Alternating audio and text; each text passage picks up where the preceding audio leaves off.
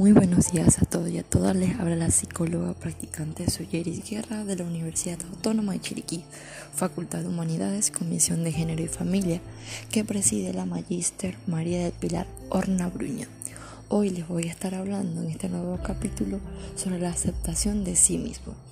La aceptación no es más que tomarse tal y como eres, es una afirmación muy profunda y global de ti mismo acercarte a ti mismo significantemente, como abrazas tus afectos y toda tu fortaleza, como franqueza, ¿verdad? Y diversas limitaciones de una manera incondicional y libre de reservar.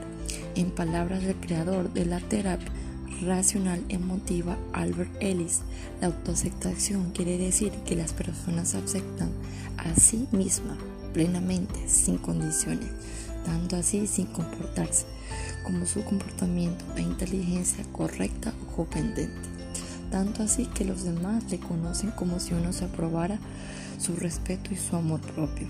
Terapia de Rose Royal. La definición de este modo es aceptarse como seres humanos tan flexibles y menos perfectistas Bienes más también tienen que ver las aceptaciones incondicionales de diversos prejuicios que se pueden ir tomando.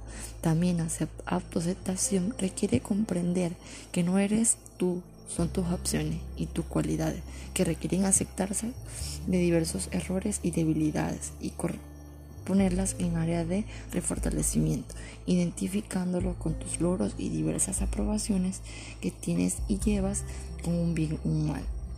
Sin embargo, esto no quiere decir que no puedas desarrollarte potencialmente, sino que puedes ir fortaleciendo tu fortaleza, reduciendo tus debilidades o mejorando tu inteligencia emocional, habilidades blandas y sociales. La autoaceptación es tomarse una autocompasión de sí mismo constante, insacristable, que tiene que ver con los que hace precisamente eh, cada persona. Hablo para ustedes la psicóloga practicante Suyeri Guerra de la Facultad de Humanidades, Comisión de Género y Familia que preside la Magíster María Pilar Horna Bruña.